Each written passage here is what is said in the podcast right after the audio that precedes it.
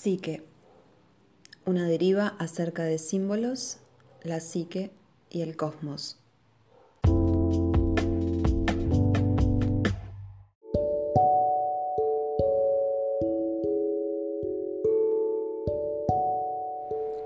Parte 1. El hombre y el mito.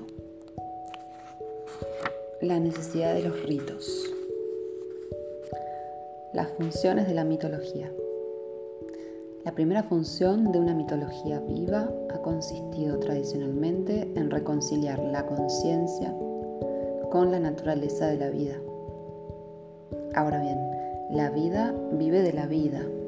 Su primera ley es, ahora te comeré yo y luego serás tú el que me coma a mí. Algo bastante difícil de asimilar para la conciencia. Es muy profundo el impacto que provoca en una conciencia sensible el horror de ese monstruo que es la vida. La vida es una presencia espantosa, pero no, pero de no ser por ella no estaríamos aquí.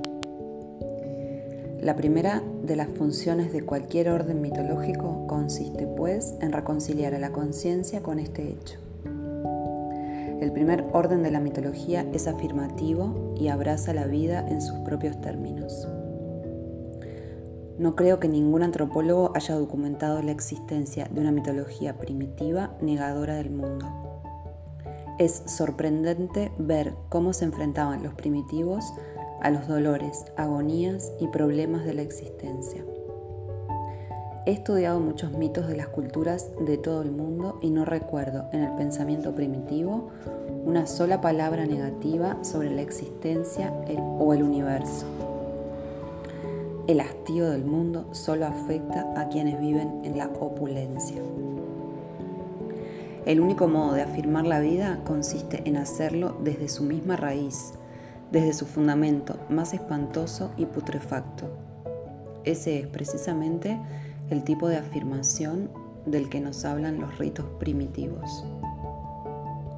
Y aunque algunos sean tan brutales que apenas si podemos leerlos, y menos todavía contemplarlos, lo cierto es que dejan bien patente a la mente del adolescente que la vida es una cosa monstruosa y que si queremos vivir debemos hacerlo de tal o cual modo, es decir, sin salirnos del surco establecido por las tradiciones de la tribu.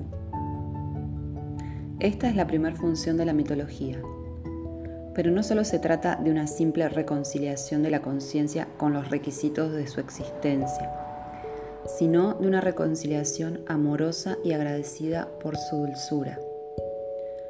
Porque más allá de toda su amargura y dolor, la experiencia primordial del núcleo de la vida es extraordinariamente dulce. Ese es el mensaje afirmativo que nos transmiten mitos y ritos tan terribles.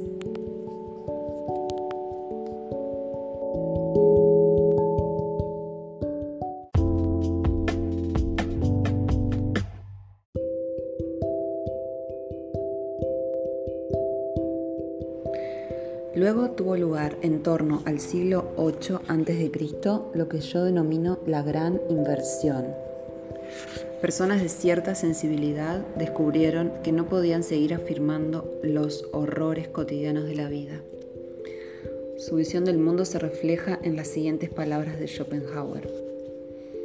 La vida es algo que no debería haber existido.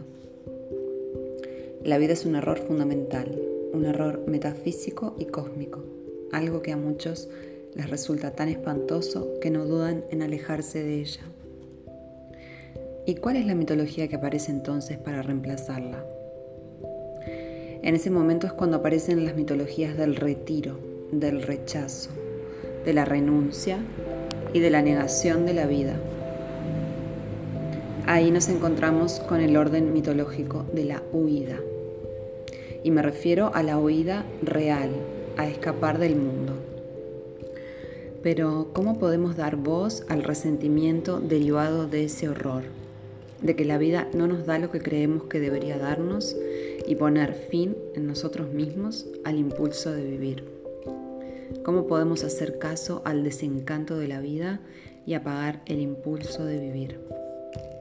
Los casos del jainismo y del budismo primitivo ilustran perfectamente las mitologías negadoras del mundo y del cosmos que cumplen con esa función. El jainismo quizás sea la religión más antigua del mundo. Un pequeño número de jainistas vive todavía principalmente en Bombay y sus alrededores. Y su primera ley es ahimsa, no violencia, que consiste en no dañar ninguna forma de vida. Paradójicamente se trata en la India de un grupo extraordinariamente rico, porque si quieres seguir una carrera que no dañe la vida, al menos físicamente, la banca es una de las mejores opciones. Así es como han acabado convirtiéndose en una élite pequeña pero extraordinariamente exitosa. Como sucede con la mayoría de las sectas negativas, los jainistas están divididos en dos comunidades. Una es la comunidad de seglares, es decir, los miembros que viven todavía en el mundo, y la otra está compuesta por los monjes y monjas que se ven sustentados por la comunidad. Pero esta última, a decir verdad, no necesita mucho apoyo, porque se retiran al bosque y ponen todo su empeño en escapar. ¿Y cómo lo consiguen? Empiezan renunciando a comer todo lo que parezca estar dotado de vida. Obviamente no comen carne, porque es el, es el primero de los tabúes, pero tampoco comen nada que parezca un vegetal vivo. Sin embargo, gracias a la respiración yógica, aprenden a asimilar cada pequeña partícula de alimento. El segundo objetivo de este tipo de vida es sofocar todo deseo por la vida. La idea consiste en no morir sin antes haber perdido todo deseo por la vida, haciendo que el fin del deseo y el fin de la vida coincidan. En los últimos estadios se, se comprometen a no dar cada día más que un determinado número de pasos, y así van caminando cada vez menos, especialmente en el bosque, para no dañar a los hongos, las hormigas y quizás hasta el mismo suelo. La idea fundamental de esta tradición es que todas las cosas son almas o mónadas vivas, como también podemos llamarlas, que se hallan en camino de ascenso. Todo lo que pisamos está vivo, de modo que después de un gran número de encarnaciones, todo habrá alcanzado una vida humana que pisa algo que está vivo. Creo que esta es una de las imágenes más imponentes del universo en su totalidad, es decir, el creciente número de shivas o monadas vivas. Así que existen ante el gran misterio dos actitudes diferentes. Una es la afirmación completa, que consiste en decir sí a todo. Podemos controlar nuestra existencia, nuestro sistema de valores, nuestro rol social, etc. Pero en lo más profundo de nuestro corazón no decimos no a nada. La otra consiste en decir no a todo y dejar de participar, en la medida de lo posible, en el horror que ello entraña poniendo todo nuestro empeño en salir de esta situación.